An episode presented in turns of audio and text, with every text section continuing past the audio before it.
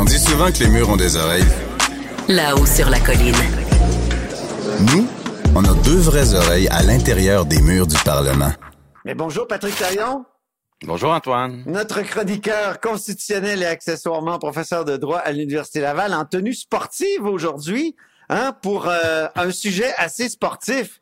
C'est-à-dire la décision de, de, la Cour fédérale. C'est le problème de Cube Télé, hein, ça, Oui. maintenant, on- Mais oui, c'est un sujet très sportif, en Donc, effet. c'est la décision de la Cour euh, fédérale qui a invalidé l'état d'urgence euh, fédéral dans le dossier du convoi de la liberté. Toi et moi, on en a parlé plusieurs fois l'an passé.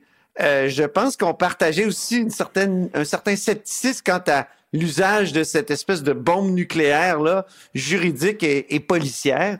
Euh, Ouais. Et je veux t'entendre sur cette ce revirement-là, parce qu'il y avait quand même eu une commission d'enquête euh, euh, le- le- du juge Rouleau qui avait dit, ben non, le, le gouvernement était justifié d'utiliser euh, cette bombe nucléaire, j'emploie encore l'expression.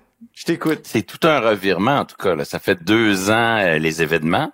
Oui. Euh, un an le rapport Rouleau, là, à quelques jours près. Et bon, moi, oui, j'ai dit ça, le, ça le m'inspire. convoi de la liberté, mais je tiens à Oui. préciser aux téléspectateurs que c'est euh, que c'est les camions là à Ottawa. Oui, là. bien sûr. C'est ça. Je, je tiens à le préciser. Bon, je, voilà, je t'écoute. Et, et- et- franchement, le, le, le, le- le- le- c'est le contraste entre le contenu du rapport Rouleau que j'avais Oui. lu euh, à l'époque, ben, le, le, le, le- le 100 pages de résumé, et le et, et le contenu des motifs là de ce jugement de 190 pages du juge euh, Richard Mosley. Oui. C'est fascinant comment euh, il résonne à partir des mêmes ingrédients. C'est sûr que il y en a, il va en avoir pour, il va y avoir des gens pour insister sur l'idée que la mission du juge Rouleau n'était pas la même que la mission du juge Mosley. C'est Ah. vrai, le juge Rouleau, lui, il est plus proche d'une commission d'enquête, il fait le bilan en vertu de la loi, puis à la limite, le juge Rouleau, lui, sa mission, c'était d'être plus sévère. Parce que sa mission, c'était de faire des recommandations. Même si le gouvernement était correct, il- devait penser le mieux pour la prochaine fois. Euh, Donc, sa Mhm. liberté d'a- d'aller, sa marge de manœuvre pour aller très loin dans sa réflexion, euh, à mon avis, elle était plus grande. Alors que le juge Mosley, lui, il incarne le pouvoir judiciaire qui doit Ouais. faire preuve de retenue face à un pouvoir politique là, qui est sur des questions de sécurité, qui est sur qui est en temps de crise. Puis c'est un peu l'inverse qui s'est passé. C'est le juge Rouleau qui fait preuve de retenue, puis c'est le juge Mosley qui dit euh, C'est le monde à l'envers, comme dirait, comme disait Stéphane Bureau à la télé il y a quelques années. Mais dis-moi donc, euh, euh, donc là, l'état d'urgence, c'est une sorte de loi des mesures de guerre. Et Oui. on se souvient que ça a été utilisé en 70. 14 ans plus tard, c'est révisé par euh, Pierre Elliott Trudeau. La loi est finalement adoptée et on, on met dans, dans la loi, on, on, ad- on, a- on, on rend le recours à, à cette euh, bombe nucléaire-là plus difficile.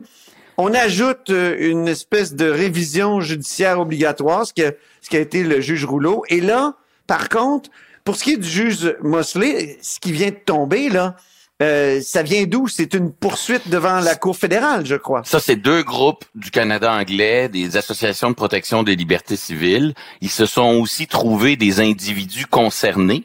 Mais d'ailleurs, il y a des, il y a des dossiers d'individus qui ont été rejetés par le juge. Il dit, ah, c'est pas des vrais cas concrets, puis il en a retenu deux, puis il a accepté les demandes des deux associations. OK. Mais on rejoue un peu le même film que devant la commission Rouleau. Là. C'est Ah oui, des éléments de preuve qui sont souvent les mêmes. C'est les, les questions de droit, les ingrédients juridiques à partir desquels le juge Rouleau réfléchit puis le juge Mosley réfléchit. C'est, ce sont les mêmes ingrédients. C'est ça. Et- c'est et- la et charte les deux- c'est la loi, c'est oui. Et les deux groupes de la société civile euh, qui sont requérants dans le dossier devant nous cette semaine, ils étaient aussi là euh, partie prenante du débat là à- devant la commission Rouleau. Fait que c'est vraiment fascinant comment on arrive à euh, dans un cas le verre est à moitié vide et dans l'autre cas le verre est à moitié plein.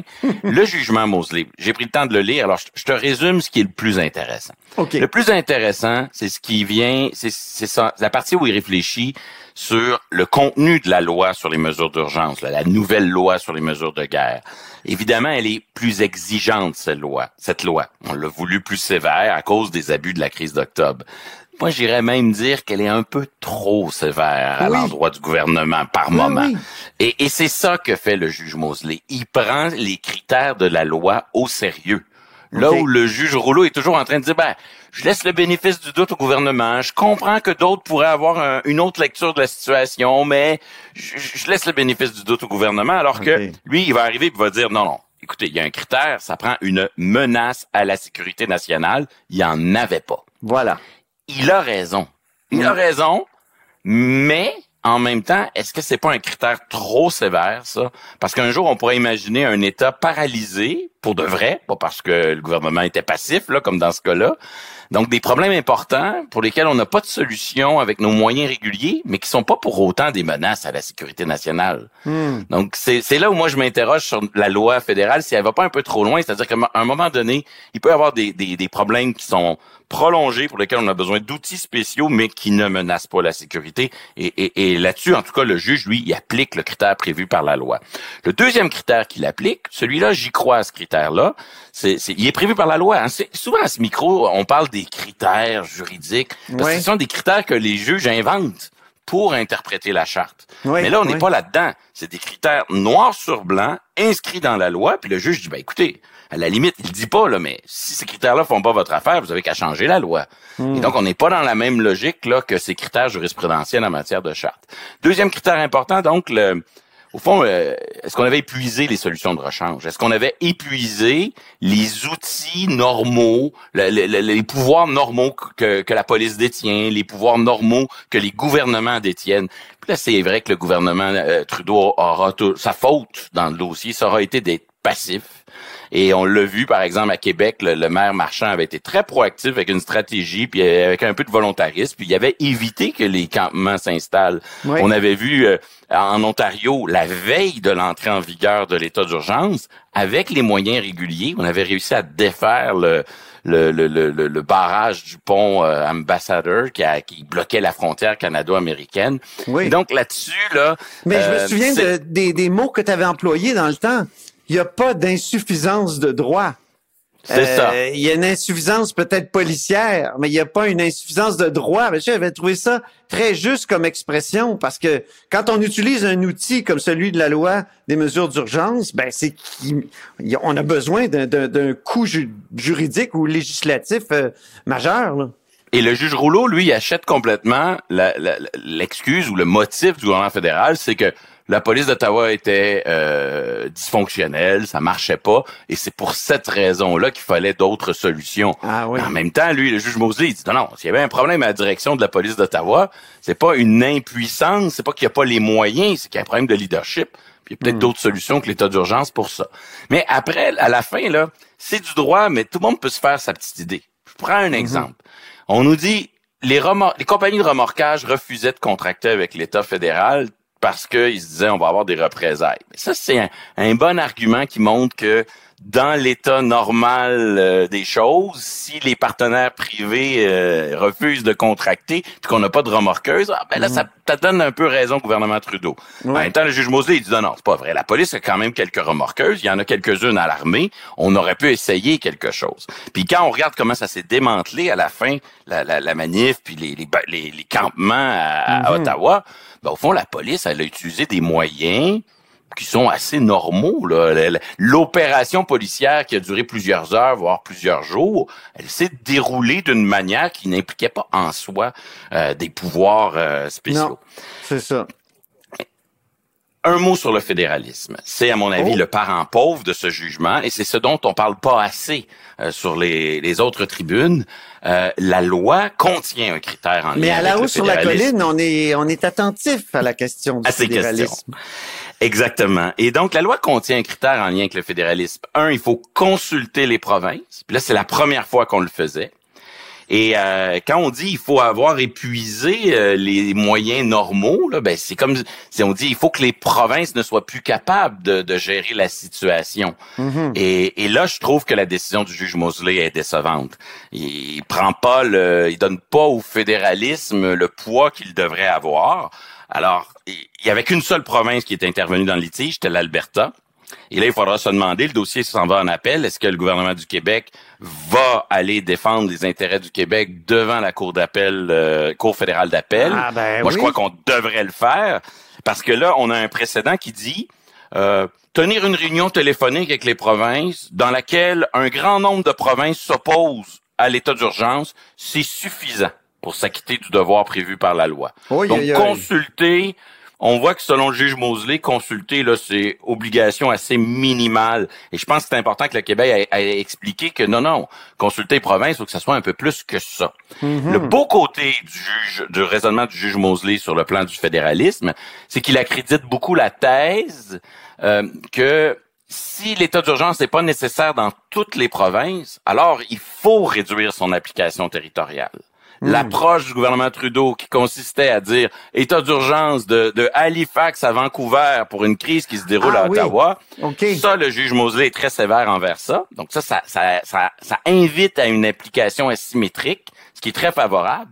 Mais là, le pas supplémentaire, c'est qu'il faut réussir à convaincre les tribunaux que justement, si ça concerne que Ottawa, alors OK, c'est pas grave, peut-être que le Québec et l'Alberta et d'autres provinces soient contre le recours à l'état d'urgence, mais peut-être qu'il faut que la province concernée soit d'accord.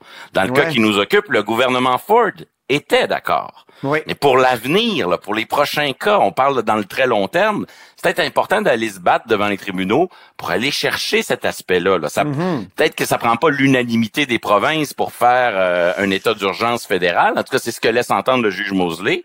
Mais est-ce que ça prend au moins une opinion favorable ou une demande de la province concernée? Le juge Mosley évite la question.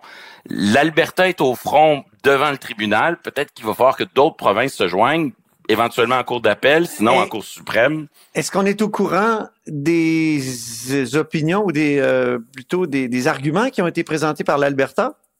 Oui, ils sont parfois ramenés dans le dans le débat, une logique évidemment de, de droit individuel un peu libertarienne, puis Ah, par moment oui. une logique de, de défense euh, de l'autonomie provinciale, Les- un peu comme on, euh, un rappel que le gouvernement Kenny était contre l'intervention par ailleurs. Bon, euh, un aspect dont on parle très peu, euh, mais qui est important. euh, quand on lit la décision, là, c'est plus du tiers de la décision, presque la moitié, où on parle, on se pose la question est-ce que tout ça est devenu théorique? Ah. Et des juges moins courageux, mais peut-être plus prudents, auraient botté en touche, auraient esquivé ce débat en disant tout ça c'est devenu théorique, le campement est fini, puis euh, la- la- l'affaire est derrière nous.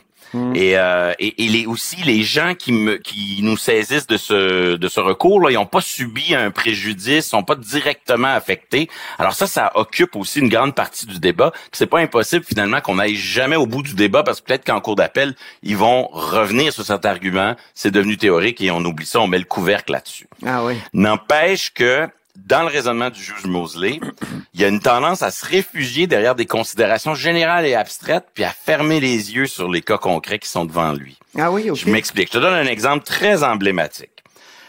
Le truc le plus attentatoire aux droits et libertés dans tout ça, c'est probablement la saisie des comptes bancaires. En tout cas, ça, ça, ça, ça joue là, dans la vie des gens. Vraiment. Ben, le problème qu'il a, c'est que il n'y a pas vraiment de cas devant lui de compte bancaire saisi. En fait, les deux seuls qui ont réussi à trouver puis à lui soumettre, le juge Mosley dit ces gens-là ont vu leur compte bancaire saisi, mais ont subi aucun préjudice de la chose. La chose a- engendré aucun préjudice parce que le délai a été court, parce qu'ils ont eu des cartes de crédit.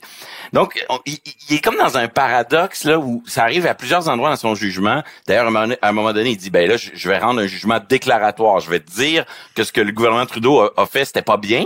Mais il n'y a pas lieu de de- de- d'indemniser les gens. Il n'y a pas lieu parce que c'est comme Ah. s'il dit, il n'y a pas un gros préjudice devant pas qu'il y ait de conséquences à ma, à Il ma est sur le terrain des Ouais. principes. Et C'est ça, ça. peut-être que d'autres juges auraient été amenés à dire, ben écoutez, s'il n'y a pas de conséquences concrètes et significatives dans la vie des gens, peut-être que dans ce cas-là, il faut esquiver ce débat-là. Mm, ouais. À la fin, il y a aussi une question centrale, c'est le, j'appellerais ça le syndrome du gérant d'estrade. Ah. Euh, est-ce que c'est pas un peu facile pour un juge avec deux années de recul d'arriver puis de dire, ben moi maintenant, là, deux ans après, je le sais qu'on n'aurait pas dû faire ça.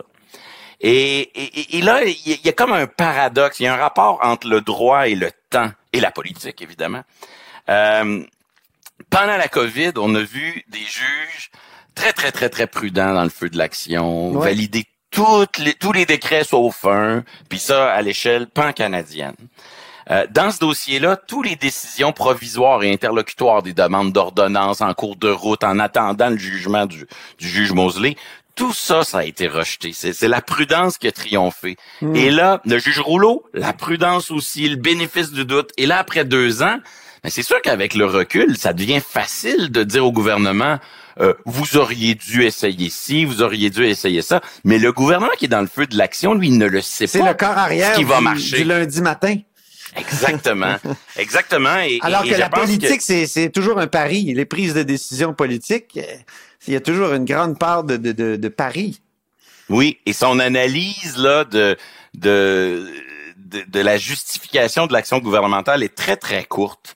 Euh, il se met très vite dans la situation où le gouvernement aurait pu faire mieux. D'ailleurs, c'est pour ça que moi j'aime mieux son analyse du non-respect de la loi que son analyse sous les chartes. Je trouve que son analyse sur les chartes joue beaucoup au gérant d'estrade. Et à la fin, il y a une conclusion très divertissante, Antoine. Il nous explique comment, dans une espèce de parenthèse un peu bizarre, comme s'il veut dire que au fond je suis pas si fou que ça. euh, J'ai déjà été d'accord euh, avec le gouvernement. Il nous Ah, explique que lui, comme citoyen, il trouvait ça correct que le gouvernement utilise l'état d'urgence. Mais voyons. Que durant l'audition, il était convaincu par les arguments du procureur général du Canada.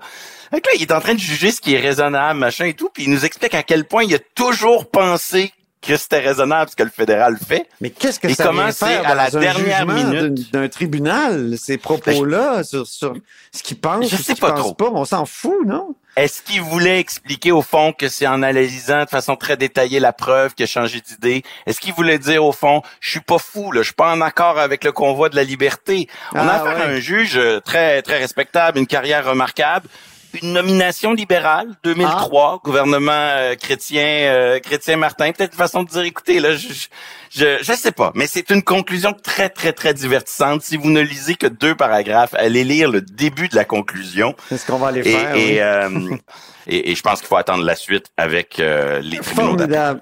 Merci beaucoup, Patrick Taillon. On se retrouve la semaine prochaine pour une autre chronique constitutionnelle. Merci. Merci à toi, Antoine. Je rappelle que tu es notre chroniqueur constitutionnel et accessoirement professeur de droit à l'Université Laval. Là-haut sur la colline. Disponible aussi en balado sur l'application et le site cube.ca. Radio, télé, balado, vidéo. Cube, un média pas comme les autres.